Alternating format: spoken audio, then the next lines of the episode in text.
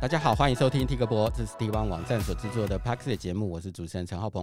我们会邀请跨领域的工作者来节目中分享和科技有关的看法。我们每个人都会听音乐，世界上也有各种不同类型的音乐。听音乐可以让人家放松身心，改变情绪，也可以改变睡眠的品质，甚至可以培养艺术的素养。但是你可能不知道，说音乐也可以用来治疗生理疾病和心理疾病。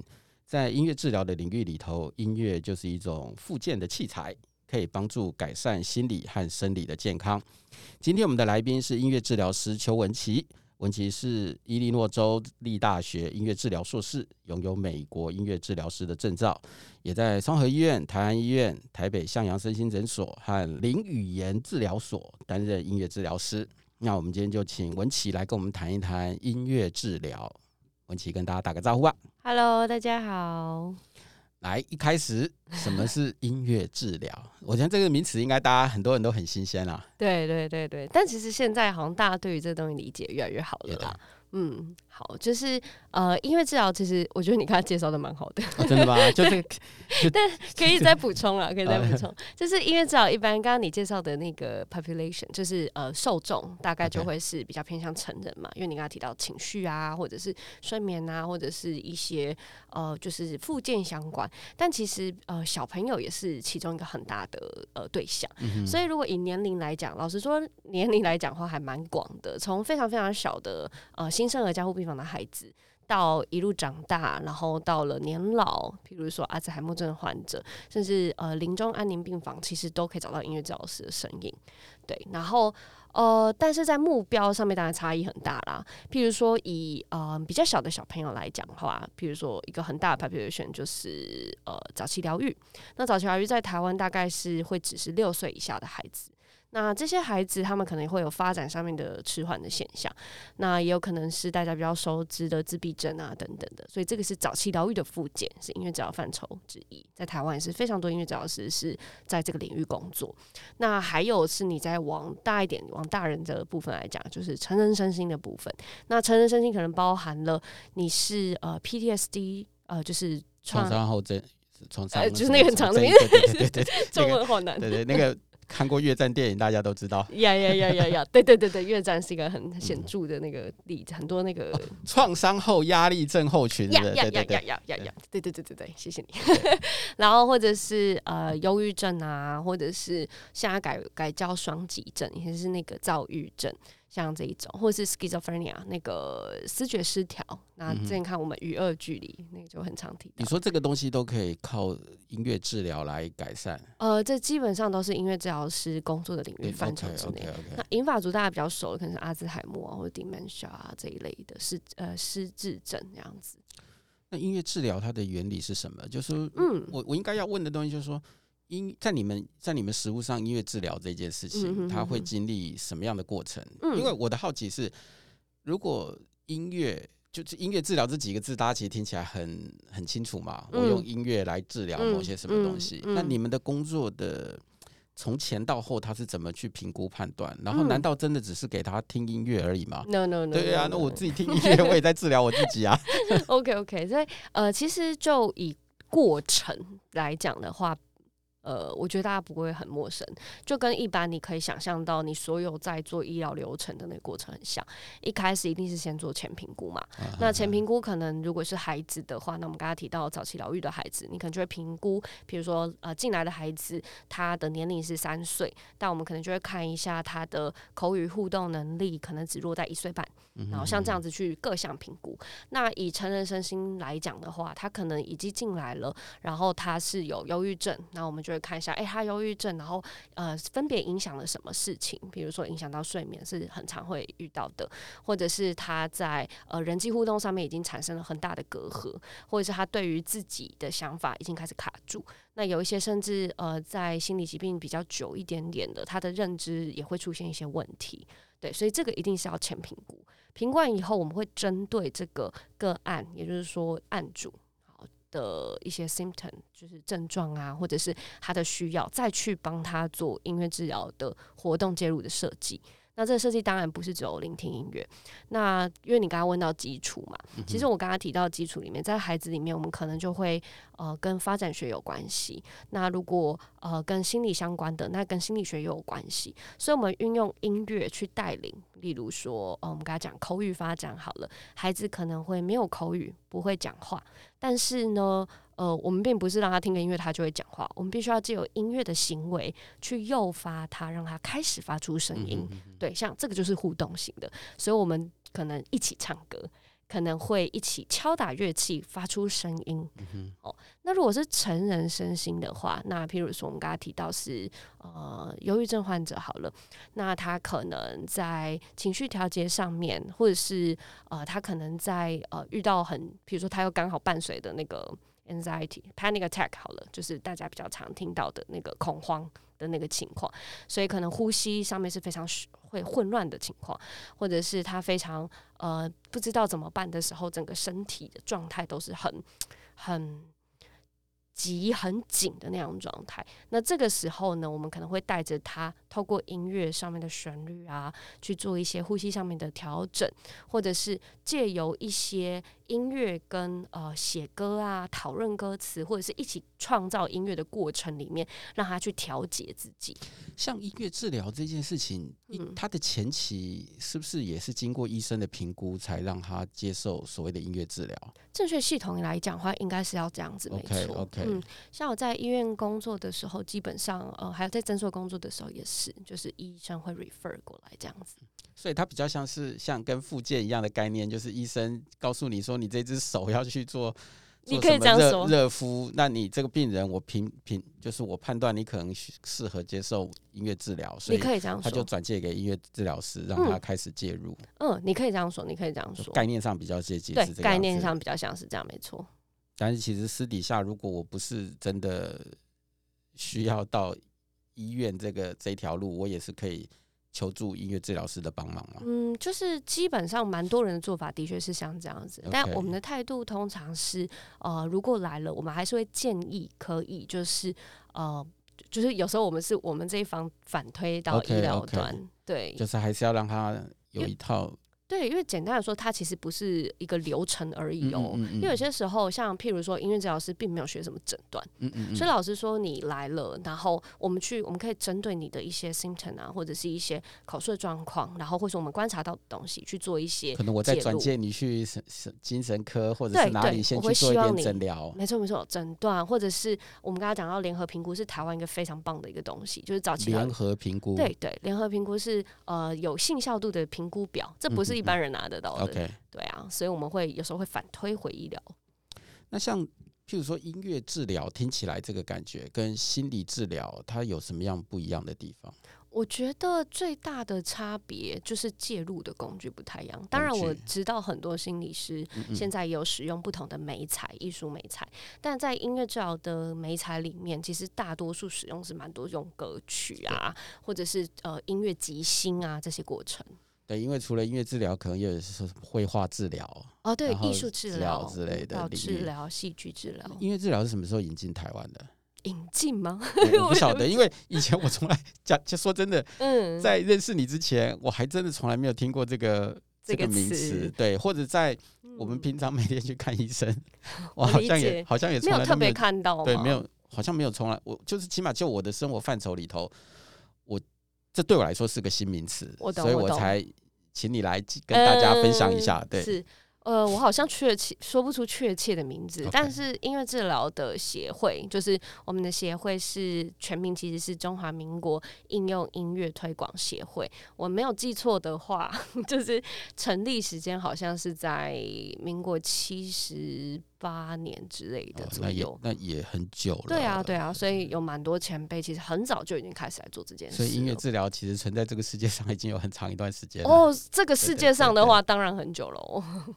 那音乐治疗，像你自己念，嗯，也在美国取得证照，是，然后你也念音乐治疗的一个硕士，是。那音乐治疗的它的训练跟资格的要求是什么？呃，美国的训练资格里面呢，基本上是当然你一定要拿到学位。嗯、那在拿到学位的这个中间的这段时间，我们有叫 practicum 的东西。practicum 就有点像是你去想象，就是呃，有点像是你去医，因为我们要去医院啊，或者是不同的地方去做，但是做我们的 deliver。那我们那个时候叫音乐治疗实习生。然后呢，那个时候你的 supervisor 会带着你去做，呃，就是有点像 training。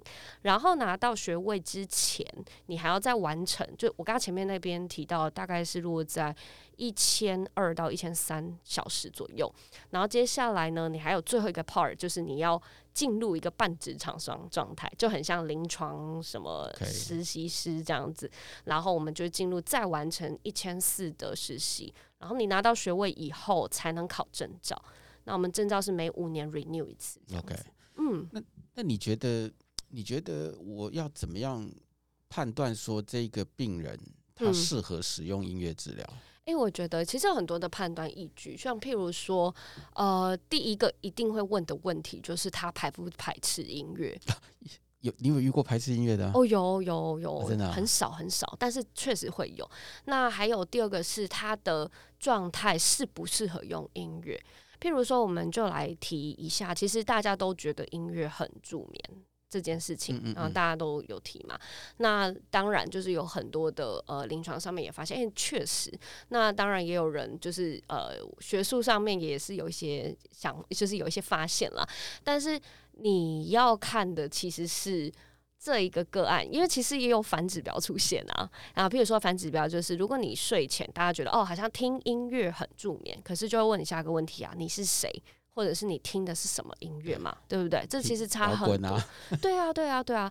那所以呢，譬如说这样，呃，我记得是二零一八、二零一九就有一篇文献，我就觉得它是。做的蛮好的，那他就是在提说，我们都以为我们听讲不要歌词，好不好？去掉歌词，然后也不要听你刚才说的摇滚，我们就听我们熟的音乐，然后没有歌词的，然后就听乐器版本的，但是是呃我们大概知道的一些流行歌曲，然后在睡前听，结果反而变成了造成睡眠更不好。不会吧？因为他。他会唱那首歌，他可能会跟着唱。对对，概念很好，但是其实并不是每一个人都这样。有人这样子就有反指标出现，但是却有其他文献也跟我们说，哎、欸，其实只要把歌词拿掉，好像都有办法睡得好。所以这个就是我们提到的适不适合，这个个别性，这个差别性是绝对要去在临床上面去跟个案相处互动才会知道。因为我正想问你说，嗯、你们在音乐治疗时候用的音乐类型都是哪一种？对，刚好回答这个问题，其实没有绝对耶。譬如说，孩子你怎么可能跟他用？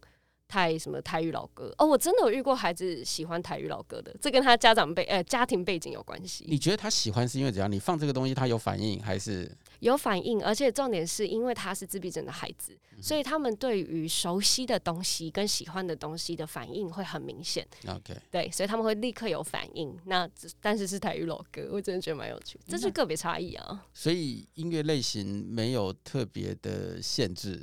就是看个案的接受程度。没错、嗯，没错，个呃音乐类型它有要去 balance 一下。就譬如说我刚刚提到的，呃，你你要的目标是什么？譬如说好睡，那当然好睡这件事情，你可能刚刚音乐里面你就有一定的范畴，你去 narrow down 了。那下一个 balance 就是这个个案呢，他自己对于这个音乐的反应呢，这两件事你要去 balance。OK，嗯，那你。目前用过的类型有哪些？哦，我没有用，我直接跟你说我没有用的，好了。你没有用一，没有用重金属啊之类的，但是它其实在音乐治疗范畴里面，rap 没有用重金属啊。对对对对对，哎、欸，其实我有朋友是美国音乐治疗师，然后他现在就是在监狱工作，所以他就是会，哦，他的音乐治疗 session 超酷的，就是一个 rock band 这样子。嗯、OK OK，、啊、就是。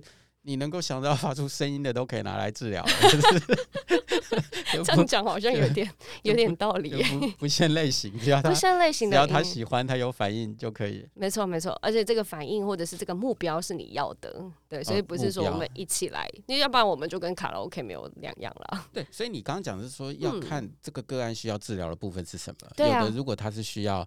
睡眠，那我们就想办法帮助他在这个地方解决他的问题。没错，没错。你遇到的个案里头还有哪哪哪几种？呃，早期疗愈的孩子其实蛮多的耶。早早期疗愈是什么意思？哦、他需要他需要帮助他完成什么？呃，我们来讲早期疗愈其实是一个很大的范畴。你只要想象是每一个孩子不是都有发展的线吗？嗯、基本上你离离你的这个线发展太远的话，他可能就是早期疗愈上面的个案，就是发展迟缓。OK，发展迟缓。对，譬如说两岁还不开口讲话，这个就是很明显的发展迟缓，嗯、哼哼口语上面的。对，所以呃，譬如说在跟这些孩子工作的时候，可能我们用的音乐。呃，大部分啦，我自己也是大部分用的其实是即兴的音乐。但是你说即兴音乐是什么？是爵士嘛？其实也不是，而是 based on 呃，就是基于他们了解的音乐架构。譬如说，呃，和弦进行是跟儿歌有关，嗯、然后 repetitive 就是会重复，然后或者是我们会断点在一些地方去去诱发他的那个，就是他，他给回应呀呀呀，去诱发他的语言。那这个听起来就完全跟睡眠的就完全不一样啦。Okay 对啊，那你使用的工具是什么？就除了音乐，还有其他的辅助工具吗？基本上啊，还是会有一些其他的啦，譬如说呃乐器以外的呃绘本啊，这可能就是早疗里面会用到，呃、或者是有些时候我们会边用一些视觉上面的，譬如说这个声音让你投射到什么样的画面，所以有些时候排卡也会是我们视觉上面可以去做呃 improvisation 的，呃做即兴的去做一些联想啦。对对对，那现在你们在从事音乐治疗的场所都会在哪些地方啊？除了你，比如说医院的诊所之外，嗯嗯，他会是大部分会在病患家里吗？还是呃，的确有人做道宅，我自己是比较少，有个案这样没错.但是偏少，就是我们会称它道宅。嗯嗯，大部分在医疗场所啊，或者是在譬如说呃，像我有在学校跟呃特教合作，或者是辅导室。那有一些地方有人在 nursing home，像这样子的地方，有人在监狱，嗯、然后就不一样的地方。嗯，监狱，监狱那些人需要治疗。嗯，他们其实很多时候，呃，当然我自己没有做监狱的 population，但据我了解，其实监狱的很多的个案，他们来自于呃很多不同的社会价值的一些，就是从小长大是不太不太一样的地方，所以他们可能其实有一些 chronic 的。的 traumatized 的经验，就是长期的一些压力的经验。就台湾的监狱也有音乐治疗，这这这这，对对，据我所知有也有，也有偏少，但是有音乐治疗师在监狱。但是你看，我刚刚在查资料的时候，他讲呃，音乐治疗治疗生理跟心理的疾病，疾病对，对心理疾病大家其实可能很好理解，嗯，那生理的疾病它能帮助他做什么？生理我觉得就要看你，譬如说呃，音乐治疗有一个。呃，有一个 approach 要怎么翻？有一个取向。那譬如说，有一个是神经学音乐治疗。那神经学音乐治疗，因为会提它，是因为它比较 standardized 一点点。嗯、那它在其中一个技法里面，其实就是针对动作上面去做复健，包含了复健。没错，没错，没错。这个动作其实呃很多的 population 其实就是中风后的复健。对，所以这个就是很生理啦。因为其实我们去想象一下、喔，其实有个很简单的概念嘛，我们跳舞。的时候都会想要音乐，有音乐就让你想跳舞，所以其实他们用，譬如说透过动作计划，或者是声音去诱发动作，或者是把这个动作，可能譬如说另外一个技法，他们另外一个技法里面在看的是那个啊、uh, range of motion，就是你的。手可以怎么样摆动的那个，他又是用音乐的 pattern 去引导，所以这个就是很生理啦。呃，因为有一些音乐，只要他那个节奏对了，大家身体都会跟着动。哦，对，这个是健康的人。可是如果是中风后的个案的话，你可以去想象是要有他们有办法先对得到的动作开始哦。我只是在呼应说，我本来一直想说音乐治疗跟生理有什么关系？可是你刚刚讲的意思说，对我们每个人有时候听到一些。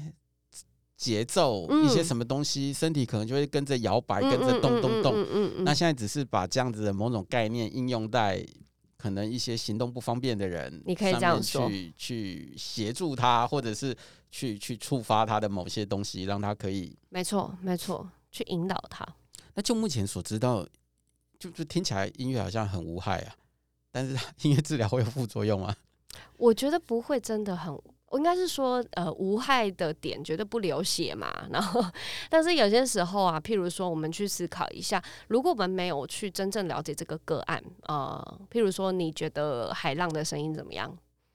不错啊，很很舒压嘛，对不对？但其实我有一些个案，他是非常不喜欢海浪的声音.他会让他 evoke 一些东西。所以你说音乐到底有没有害？其实音乐本身它就只是一个声音刺激而已。嗯嗯嗯。但是有没有害，要取决于这个人过去的经验，所以才会说音乐治疗它有呃音乐有没有危险性，在你不了解个案随便乱提供的情况下，确 Okay. 实是有可能的。OK OK, okay.、嗯、有了这个这个，如果你要我讲的话，我只能想到那个。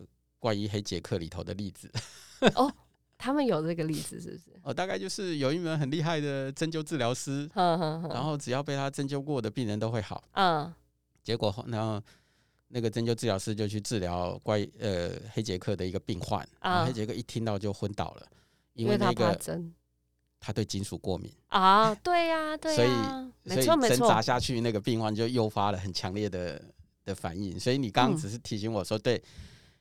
你觉得很棒的东西，对其他人来说未必是。确实是，确实是。所以音乐不能说是全然的，嗯、哦，也也不能这样讲，就是它它还是得 depend on 每一个不同的个体。没错，它听起来就有点个别化了，大概都要克制化了，都不是不是像那种好像一拿来然后一体适用。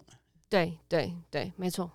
所以我说音乐治疗是不是有其他的副作用？这就变得很难，非常难回答。难回答。我觉得有一个很可爱的，但是它不能叫副作用啦。像譬如说中风后复健的个案啊，如果是做完我们刚刚讲 RAS 的技法，就是专门去啊、呃、促进他们去走路那个脚脚步的复健这样子。然后呃，我自己还在当学生的时候，在美国的时候，然后就有听我的 supervisor 分享说，他有很多的 feedback 是来自于个案。呃，离院以后跟他说，他在路上可以好好的走了，但是呢，他都会脑袋里有一个音乐跑出来，然后跟着那个节奏 走，不知道这算不算副作用？他他自己要给。他自己要给自己一个 tempo 的，对对对，跟着 tempo ready go，给一个进行曲我才会走。呀呀呀呀！音乐停掉了，我就。确实一开始是他们要戴着耳机走哦，到最后，因为我们一开始是我们用即兴的跟跟着他速度的方式去 in train，但最后他是呃离院的时候可能是要先戴着耳机走一阵子，然后慢慢的把耳机拿掉，他脑里有那个声音跟着动了，就是给他一个诱导他对 前进的一个工具。对，这不知道算不算副作用。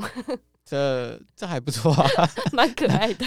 就是不要睡觉的时候突然出现这段声音就好了，这太危险了。就睡到一半突然起来想走路了，就、嗯、真是糟了。不，那如果照你这样，应该有另外一个副作用啊！不小心他本来坐着喝咖啡喝的好好的，那个店里面突然放这段音乐，突然还还应该还是有那个 impulse control。对啊，这当然是开真的开玩笑，开玩笑我理解。那像你们在从事音乐治疗的时候，会同时要给予一些药物治疗吗？呃，我们不，我们自己本身不会给药物嘛，对。但是呢，如果譬如说我的个案，那他同时有在使用药物的话，okay, 就是一些联合的治疗行为的时候，对对对对对对，没错，那个不是我们会给，就我没办法给啦。那像像我我不知道问这个问题对不对，嗯、就是说像像普遍的一个疗程，它是需要多久的时间？哎、欸，蛮蛮常人问这个问题。老实说，这个问题真的非常难回答，因为，因为我刚听起来就是个案不同，啊、情况不同，要解决问题不同。没错，没错，它总会有一个。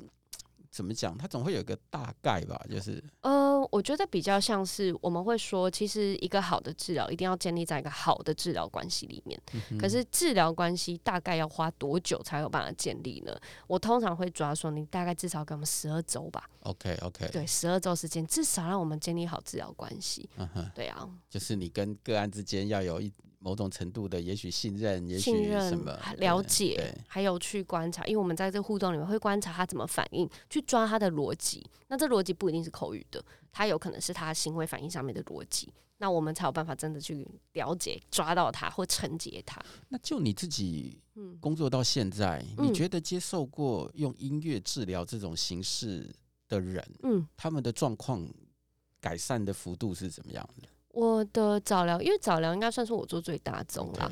那我早疗的孩子基本上有好几个都已经从早疗界毕业了。OK，对，就是他有抓到发展的线，没错没错，抓到发发展的线。然后因为我说六岁以下嘛，所以基基本上进小一有办法，就是不要进特教啊，或者是不需要了这样子。嗯，那成人的部分呢？有成人基本上也是有，就是成人基本上也有一些个案会会回来分享说，诶、欸，我觉得我虽然有时候还是会有情绪，因为我们不是让你变成治疗以后你这辈子都快乐，不可能。但是我好像比较有办法 regulate 自己的情绪，帮他自己调节。那我们就会说，诶、欸，那这个可以，可以，你可以先自己。独立的生活一阵子，然后过一阵子，如果真的不行，再回来。那有人就没有回来了，那我们就 assume 说，哎、欸，那基本上那一阵子他应该就是慢慢的好转。所以这个自己在跟自己在家听音乐是不一样的事情，不太一样哦。所以自己在家听音乐不叫音乐治疗哦。那怎么样的人会觉得自己可能需要可音乐治疗，或者说音乐治疗可以帮助他？他自己会有这样的感觉吗？或者你觉得，在你遇到的，你刚刚讲说，除了早教之外，嗯，还会有什么其他的人适合用音乐治疗，或哪种类型的疾病可能适合用音乐治疗？我其实遇到成人好几位都直接跟我说，他觉得他想要试音乐治疗。他自己就开口说他要音乐治疗，对对，他当然真的是有一些心理上面的状况出现，但他是希望他做音乐治疗。那通常这样的人有一些，我当然会好奇问说为什么？那通常他们有一些共通点，譬如说他们真的会一点乐器，真的很喜欢音乐，然后或者是他们呃，其实对于口语表达上面是倍感压力的。所以他们会觉得，如果去做咨商，有好多的讲话，他们可能没有办法那么顺的表达出来。所以他们会觉得，从音乐开始这件事情对他们来讲没有那么可怕。哦，所以你说是口语表达障碍？我我本来一直以为都可能是忧郁症啊，或者是什么恐慌啊。哦、呃，其实当你去想象忧郁症到了一个境界，跟社交已经脱离很久，或者是思觉失调到了后期非常非常严重的情况下，是会影响到你的口语表达的。Okay. 嗯，会或者是你会没有办法 organize 去说一些话，或者是就是表达会乱掉啊等等。所以就是基本上心理疾病走到最后，可能都会产生这样的一个现象。心理疾病走到最后会影响生理的，包含你的大脑结构等等。所以，因为起码音乐治疗不用讲话，大家可能 也没有不用讲话哦。但是是有你的目的就是让他开口讲话啊。呃，也不是说目的让他开口讲话，但是目的可能是比如说情绪调节啊或者是一些抒发表达，嗯嗯，但他不一定只能用讲话，应该是这样说。嗯，就是有一些东西可能对嘛，就像我们前面谈的一样，音乐可能可以先帮助他。沉淀啊，缓和啊，整理完他的情绪，我们再来决定下一步是你想要改善什么什么部分，再来去做一些表达，或去做一些呃整理。那我们现在像现在我们手机这么方便，App 这么方便，各式各样的工具这么方便，他们在音乐治疗上面有可以应用的空间吗？就是我自己在科技上，如果真的要讲科技的话，嗯嗯，就是我很喜欢在做音乐故事的时候，边跟孩子边唱音乐故事，边把它画下来。画下来是边画边去唱，然后边唱，然后把唱到的东西画下来，就是视觉、听觉、听觉、视觉，然后再推到口语，有点像是这样。所以你用他们用平板画吗？呃，我画啦，大部分是我画，因为他们精细动作不一定好。OK OK。那成人的话来讲的话，其实有一些 App，就是它是可以发出一些。我们蛮喜欢的乐器的声音，但它不好携带，嗯、所以有些时候我们会用那一些 app，然后去取代。譬如说，如果今天带的是一个 group session，就是团体，我真的没有手上没有那么多乐器，然后那时候就可以邀请就是个案去载那个 app，那个声音够，我们就会把那个来取代乐器本身。就是现在的 app 也能够发出各式各样的声音来，因为这个真的还蛮不错的。对，像其实我不知道这是算题外话吧。其实我上班的时候很喜欢戴耳机。听那个下雨声哦，你是喜欢下雨声？对，就下雨声。然后有一些 app 做的还不错，嗯，它还可以让你调整要不要加入打雷，那个雷要滚雷还是什么雷？对，然后什么雨啊那种？对，然后雨要不要打在窗户上啊？对，要不要打在屋檐上？雨滴要多大？就是你可以，你可以微调出你想想要的那种声，因为嗯，其实你你一定知道那个雨声，其实有时候就跟白噪音一样，就是那种。对，我正想讲。对，就然后你会觉得还蛮舒服的。嗯。或者我甚至我甚至还有付费买过一个 app，它的背景就是各国的咖啡馆。哦。那反正你也听不懂，就是有一些拉丁语你也听不懂，所以他对你喜欢有那个人家在讲话那个叽叽叽。对，然后你就发现是在那个咖啡馆里头那个。咖啡杯啊，等等等等，然后就是，我觉得反而在那种地方，你某种某种程度好像还可以更专心。所以你们觉得这是声音的声音的功能吗？对啊，对啊，可以这样说，或者是呃，我们会说这就是你跟这个声音之间的关系。对，对，但是这个声音如果拿去给别人，也许有人会觉得烦躁，对，可能会把它逼疯了。没错，没错，没错。但我觉得找到自己适合的东西才是最重要的。那台湾现在像你这样的音乐治疗师大概有多少？嗯，非官方统计，我理解的话，这几年因为疫情比较多治疗师回台湾，所以可能大概落在两百吧。哦，有两百啊。嗯，哎、欸，因为我在查资料的时候，他只写五十。我，真的、啊，我觉得还蛮少的，就是还是是我记错，台湾这么多医院啊，没关系，反正就是他他起码不像医生那么多嘛。呃，当然没有，对啊，当然没有那么多，当然没有，可能一科都比不上。那你觉得台湾现在的音乐治疗的环境如何啊？